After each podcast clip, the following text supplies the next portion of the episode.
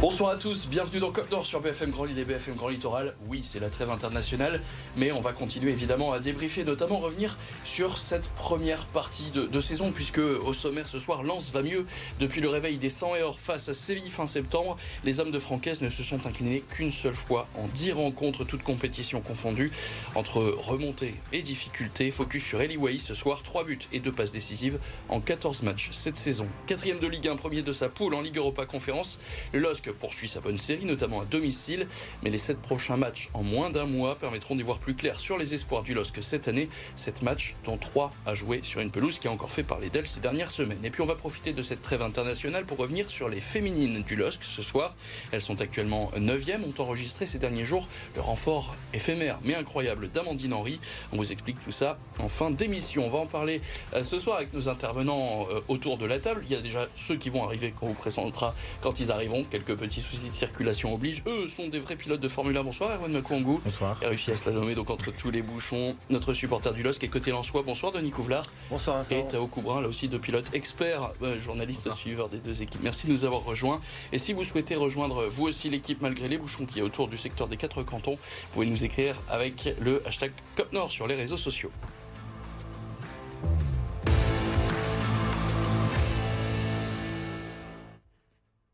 Allez, on commence avec un coup d'œil sur ce classement de Ligue 1 après la 12e journée. Lens qui est désormais 6e euh, avec 16 euh, points, 4 points devant. On retrouve le LOSC qui occupe la 4e place. Alors forcément, je me tourne vers toi, Denis. Quelle note tu mais à ce début de saison lensois? Moi, je donnerais un 6. Sur 10 6 sur 10, ouais. 6 sur 10 parce que déçu euh, Non, parce que on se doutait que ça allait être un petit. On allait avoir le contre-coup de la qualification, la perte de Seko Fofana et, de Luis Openda. Donc, euh, bien évidemment, c'était pas très satisfaisant au niveau comptable, même si dans le jeu, il y avait, euh, il y avait toujours les bases, en fait, finalement, de, de, la tactique de Francaise. Donc, je mettrais 6 pour l'instant parce qu'il faut aussi le temps de digérer les nouvelles recrues comme Diouf ou Wai qui ont encore pour l'instant chacun leurs leur petites difficultés. Après, je pense que c'est quand même annonciateur d'une saison un peu plus agréable par la suite. Je vais être euh, un peu moins sévère. Je vais mettre un, petit 7 euh, parce que malgré le début de saison compliqué, on pouvait aussi mettre ça sur le dos du, calendrier. voilà, je trouve que ce que fait Lens en Ligue des Champions depuis le début, ça surlève un, petit peu la, la note. Et Erwan?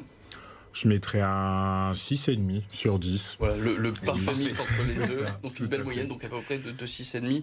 Toi aussi, tu soulignes, donc début de saison un peu manqué, finalement, euh, je suis relevé à partir de Séville, en fait. Et surtout une très belle réaction, que ce soit en championnat et euh, la Ligue des Champions, on l'a connu euh, en 2019, c'est très très dur d'exister en Ligue des Champions.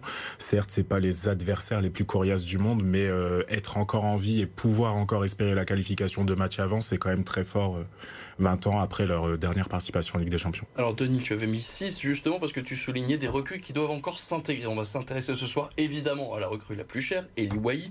Eh ben, je vous propose d'écouter le résumé de ce début de saison avec Arthur Jean. Plusieurs fois, il endosse le costume de sauveur en Ligue des Champions, mais en Ligue 1, il marque peu. Voici le paradoxe Eli Wai.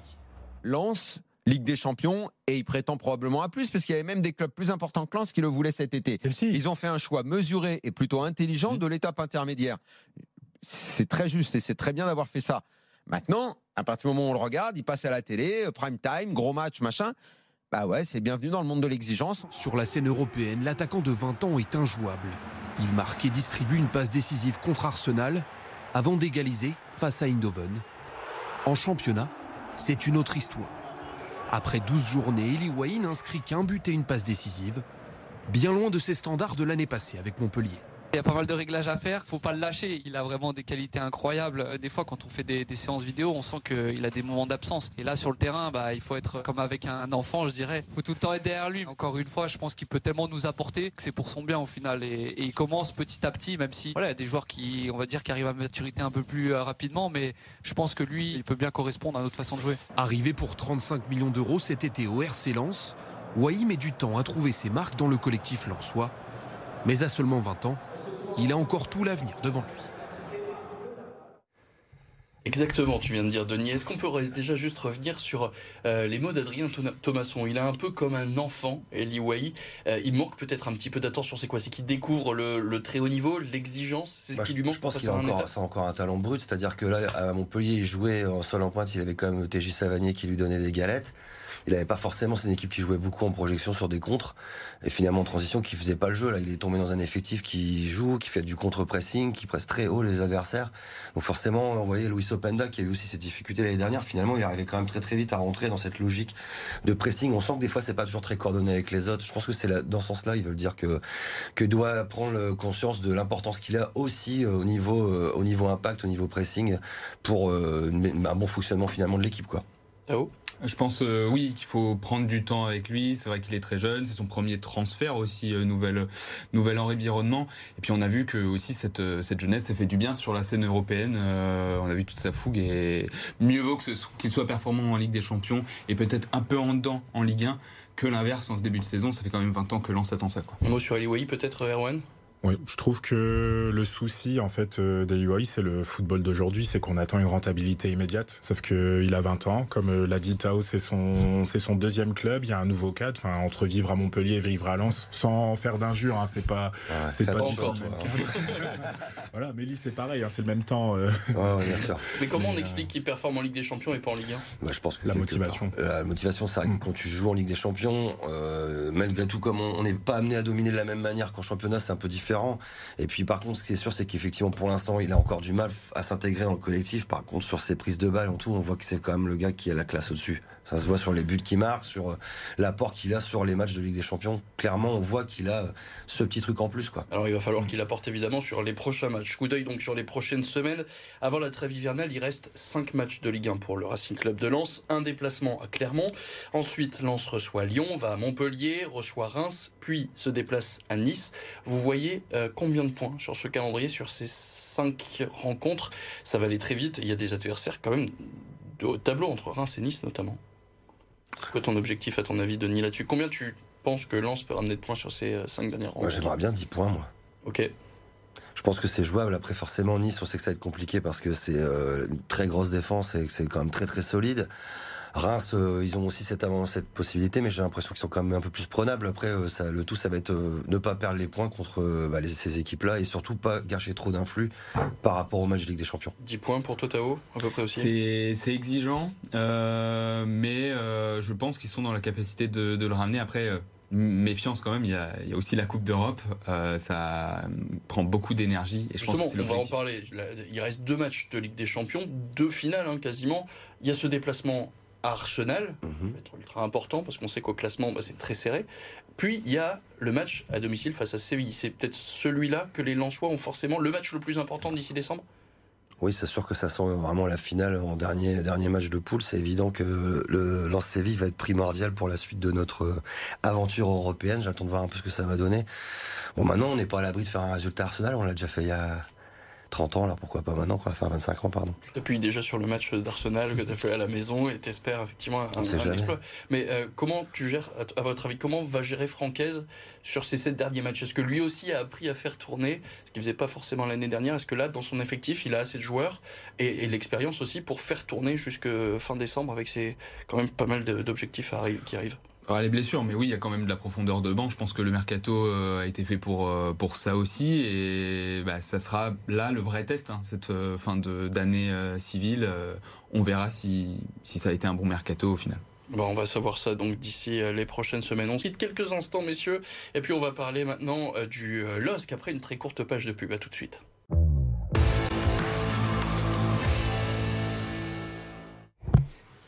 Et on est de retour dans le Coq Nord et on va maintenant euh, parler euh, du LOSC de ce début de saison des hommes de Polo Fonseca avec, euh, comme tout à l'heure, un coup d'œil au classement.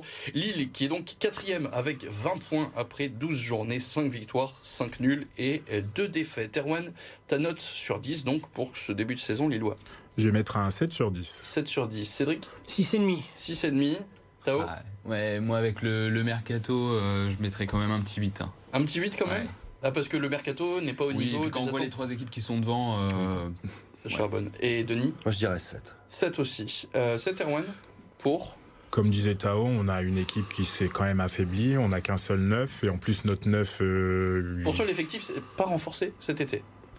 Pas forcément. Même avec l'éclosion des jeunes, le fait de d'avoir un chevalier qui, s'affirme aussi, même si c'est pas cet été. Ça a été du bricolage. Par exemple, un Youssouf Yajice était poussé vers la sortie et au final, on s'en sort très très bien, qu'il se soit remis dedans, qu'il soit notre homme providentiel.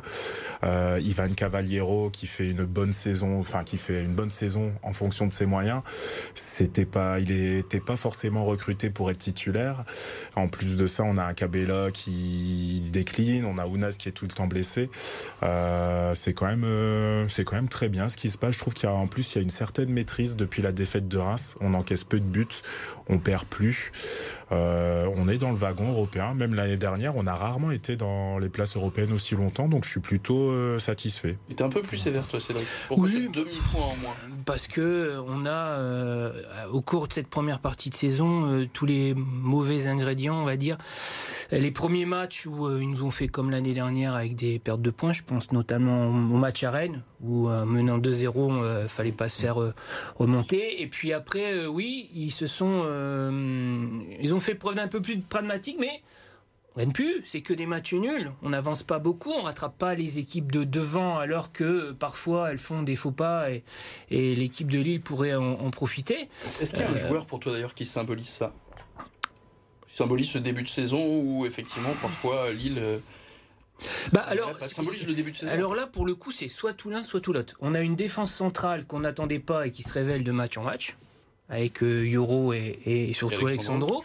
Et par contre, devant, on a euh, un Jonathan David qui est euh, fantomatique. Donc là, on a un équilibre parfait entre, entre les lignes de l'équipe sur une moyenne moyenne. On peut aussi revenir sur euh, l'éclosion d'Aedon Zegrova, là aussi, qui porte un peu euh, l'attaque, qui remplace quand même pas mal euh, Adam Ounas. On l'attendait plutôt dans la rotation. Aedon Zegrova, c'est deux buts, 5 passes décisives en 17 matchs. C'est aussi le joueur qui réussit le plus de dribbles en Ligue 1, 33 succès, succès sur 58 tentés.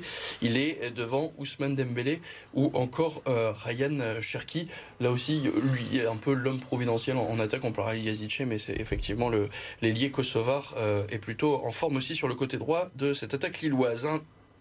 On attaque le débat on en parle enfin de cette fameuse pelouse dont on a beaucoup entendu parler ces dernières semaines. Euh, juste avant qu'on je vous demande vos, avis, euh, petit rappel des faits, puisque la, pelouse, la dernière en date, elle a été posée cet été, elle a beaucoup souffert euh, du match du LOSC, la Coupe d'Europe, l'équipe de France qui est passée, mais aussi évidemment et surtout de la Coupe du Monde de rugby. Paulo Fonseca s'en était beaucoup plein, tout comme Didier Deschamps, avant qu'Olivier Létang ne revienne dessus après le match contre Toulouse. Écoutez. La, pelouse est un scandale. Euh, personne ne réagit euh, au niveau de, la mêle. Euh, tout le monde se cache et personne n'est en capacité d'assumer. Mais le LOSC aujourd'hui paye le loyer le plus cher de France. C'est important que notre communauté soit au courant un petit peu de, ce qui se passe, de, la façon dont le LOSC est traité et ne sont pas des gens qui veulent favoriser le LOSC et, et veulent aider le LOSC. Et la réponse de la MEL, vous vous en doutez, ne s'est pas fait attendre. Écoutez, Damien Castelin, le président de la métropole européenne de Lille. La pelouse, a un coût. Hein, au moment où les gens euh, souffrent des inondations, souffrent des conflits, eh bien, c'est pas le moment de dépenser 500 euh, à 700 000 d'argent public. Nous ferons le point euh, fin novembre avec mon délégataire Elisa sur le sujet, mais il est pas du tout dans les scopes de changer la pelouse. On ne comprend pas effectivement cet envolée, surtout que quand on se plaint, il faudrait aussi quand même payer ses loyers, ce qui n'est pas le cas pour le LOSC depuis 2021 et 2022 avec plusieurs trimestres d'impayés donc pour le LOSC, pour être complètement euh, transparent. On a invité Olivier Létang, puisqu'il avait dit qu'il s'exprimait publiquement. Il a refusé, euh, du moins il a décliné l'invitation plutôt, euh, pour ce soir. Selon vous, qui a raison entre Olivier Létang, taper un peu du poing sur la table, ou Damien Casselin, dire Vous êtes marrant, mais il faudrait quand même être réglo avant de demander des choses? Qui veut s'exprimer bah, Cédric Tout le monde a raison dans cette affaire. les loyers impayés, on l'a découvert plus tard que la polémique sur, sur la pelouse. Si c'est vrai, c'est regrettable. Et donc en ce cas-là, Damien Castelin a raison. Sur euh, l'état de la pelouse, le président de l'État a raison. Quand on accepte d'organiser des matchs de Coupe du Monde euh, et que donc je pense qu'on loue l'enceinte au comité d'organisation euh, de la Coupe du Monde de rugby, il faut prévoir que peut-être il y aura un changement de pelouse et il fallait prévoir dans le prix de la location pour la Coupe du Monde. Oui, totalement d'accord. Je pense qu'il y a des torts qui sont partagés, mais au final, tout le monde a raison et on attendra donc le, 30 novembre et cette réunion entre tous les acteurs. et tout le monde, je pense que tout le monde réagira en bonne intelligence sur le, sur le sujet. Le loyer, il est quand même de 6 millions et demi d'euros pour le LOSC, alors quand il le paye évidemment. Erwan, toi, quand tu vois ça, quand tu vois aussi ce que demande le club, hein, le LOSC qui doit là aussi rendre le stade comme il le récupère, c'est-à-dire enlever tous les affichages à l'intérieur du stade, même si c'est eux qui l'utilisent sur, sur la fois suivante.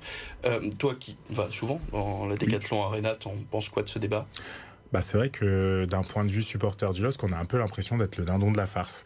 Euh, on a, j'ai l'exemple euh, du dernier match de la saison dernière contre Nantes. Deux jours avant, il y avait un concert, donc euh, ça a forcément un impact sur la pelouse. Après, euh, il y a divers événements, euh, Supercross, Star 80, Mylène Farmer. Enfin, je vais pas, je vais pas tous les citer, mais le LOSC, c'est quand même le contributeur principal de ce stade.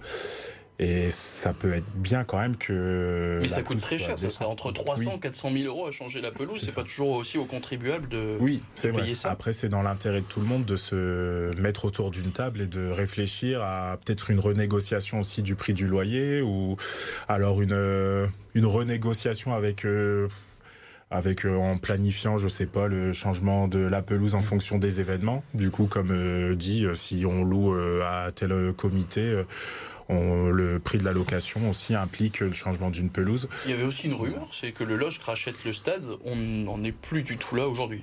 C'est pas, pas, du tout le projet. Bah, quand on voit ce qui se passe à, Lyon, euh, je suis pas très fan. ça, pèse sur le, ça pèse sur le budget. Là aussi, on en parle, mais peut-être plus sérieusement du, côté de, de, Lens.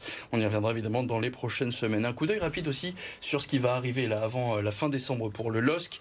Euh, donc il y a ce déplacement à Lyon qui arrive, puis la réception de Metz, déplacement à Clermont, puis Paris et Strasbourg. Combien de points pour toi, Erwan, sur ces 5 rencontres? Il faudrait au LOSC pour passer l'hiver au chaud 10. 10 points aussi? 10, euh, ouais, voire 12, mais je dirais plutôt 10 parce qu'on est les rois des matchs nuls, comme disait Cédric. Justement, Cédric, tu veux 5 points? Non, plaisantez. Non, 10. Une moyenne de 2 points par match. Pas mal. Avec Paris qui a un bonus. Plus qu'une moyenne de points, je pense que rester à cette quatrième place derrière euh, Monaco et Nice qui n'ont plus pas de Coupe d'Europe et, Paris, euh, je pense que ce serait une très très belle opération. Sachant que ça revient très fort, notamment avec Lens hein, qui, est, qui est revenu à quelques points. Et Denis? Moi je pense comme Tao, après je pense qu'ils peuvent tabler sur 9 points. Sachant qu'il y a donc aussi deux matchs de Ligue Europa Conférence, un déplacement à Ljubljana, puis la réception de Klaxvik. Est-ce que tu vois, euh, est-ce que pour toi, genre le prochain match à l'extérieur, à Ljubljana, c'est la finale, si Lille gagne, et de toute façon assuré d'être euh, c'est la finale. Lille est obligé de gagner euh, et je pense que Lille gagnera. Et je pense qu'on on gagnera contre Klaxvik aussi, donc on va finir avec 14 points tranquillement. Première place dans ce groupe, c'est obligatoire. La première place, de toute façon, est obligatoire. Alors on le disait, il n'y avait pas de Ligue 1 euh, cette semaine. C'est donc la trêve internationale qu'ont fait les Lillois et Lensois qui ont rejoint leur sélection. Résumé de ces dernières rencontres avec Nicolas Flon. Convalescent avec le LOSC, Jonathan David se rassure en sélection. L'attaquant lillois, muet depuis fin août, a marqué le premier but du Canada samedi face à la Jamaïque. Victoire 2-1 des Canadiens. Convoqué par l'Algérie, Adamouna s'est entré en jeu en seconde période contre la Somalie et a délivré une passe décisive pour le troisième but signé Slimani. Nabil Bentaleb a lui disputé le deuxième match des Fenech face au Mozambique. 20 mois après sa dernière sélection, Youssouf Yazidche était lui titulaire samedi avec la Turquie lors de la victoire 3-2 des Turcs en Allemagne. Du côté des joueurs lensois, le bilan est contrasté. Massadio Haidara a brillé avec le Mali face au Tchad, avec à la clé une passe décisive sur le deuxième but malien. Titulaire avec l'équipe de France Espoir, Eli a lui tenté, mais l'attaquant n'a pas marqué lors de la défaite face à l'Autriche. Enfin, Dever Machado s'est blessé avec la Colombie lors de la victoire 2-1 de sa sélection face au Brésil. Et puis un mot de Brice Samba aussi qui sera donc bien titulaire euh, demain contre la Grèce. Ce sera deuxième sélection pour le portier lensois sous le maillot euh, des Bleus. Un mot aussi de l'agenda. Donc la 13e journée ce sera samedi 25 novembre pour Lens qui sera clairement à 17h et le dimanche à 21h pour le LOSC qui sera à Lyon. On va profiter de cette trêve pour euh, faire aussi un, mot de l'équipe féminine du LOSC. C'était samedi dernier. Nouveau revers pour les nordistes face à Saint-Etienne. Jessie Roux, la nordiste avait pourtant ouvert le score à la deuxième minute de jeu pour les nordistes, mais en seconde période, les Stéphanoises qui ont inscrit deux buts, dont un sur penalty. On est au tiers du championnat, 8 matchs. Les joueuses de Rachel Saidi sont 9e avec 6 points, une victoire, 3 nuls et 4 défaites. Euh, Tao, toi qui les suis un petit peu, comment ça se passe cette redécouverte de la Arkema bah, Bilan comptable, euh, on va dire plutôt satisfaisant, même si le petit quad, c'est les, le les deux derniers matchs, euh, et notamment contre Saint-Etienne, un, concurrent direct pour le, maintien. Mais il y a des victoires surprenantes contre Floride et nul acquis contre le Havre, Dijon, plutôt pas mal. mais ça manque un petit peu d'expérience, et notamment bah, des défaites ou des matchs nuls. Euh, obtenue alors qu'elle menait 2-0 ou 2.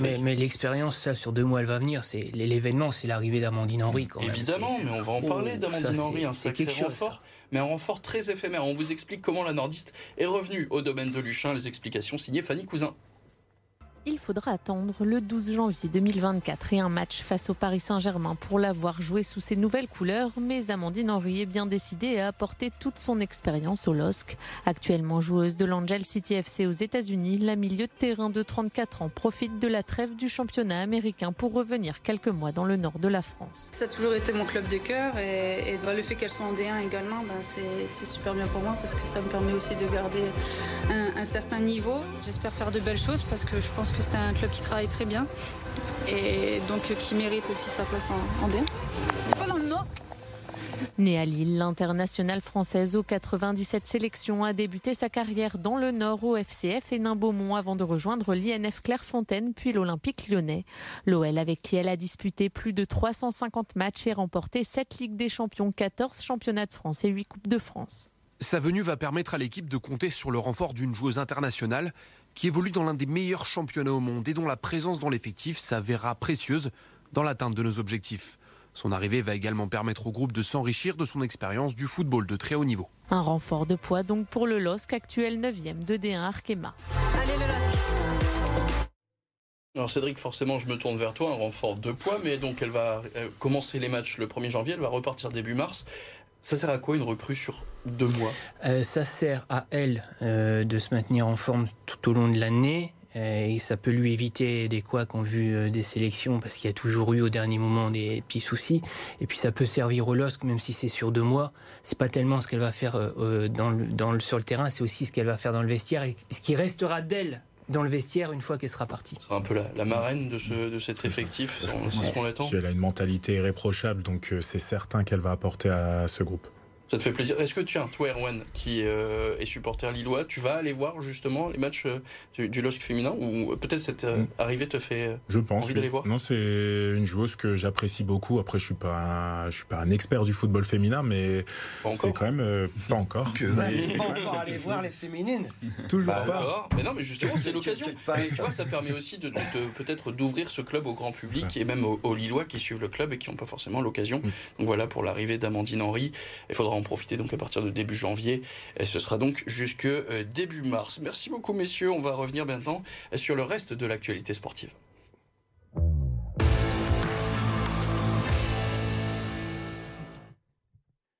Et avant d'écouter les bêtises de Denis, on vous propose le résumé donc du week-end avec Nicolas Flon.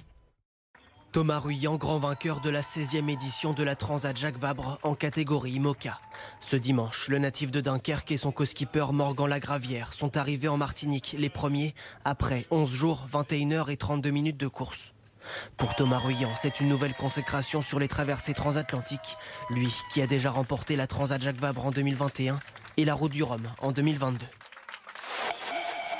En Betclic Elite, le BCM a décroché son deuxième succès de la saison ce week-end contre Nancy. Le match a longtemps été accroché, un point d'écart à la pause. Graveline Dunkerque a fait la différence grâce à son collectif et cinq joueurs avec plus de 10 points. Les nordistes l'emportent 83-76 mais restent avant-dernier du championnat. De son côté, le Portel a connu moins de réussite sur le parquet de Strasbourg. Malgré les 19 points d'Yvan Février et malgré une avance de 12 points à la pause, le SSM a été renversé par la SIG. La faute notamment à un dernier carton catastrophique avec 36 points encaissés. Le Portel s'incline 90-75 et met fin à sa série de 6 victoires consécutives.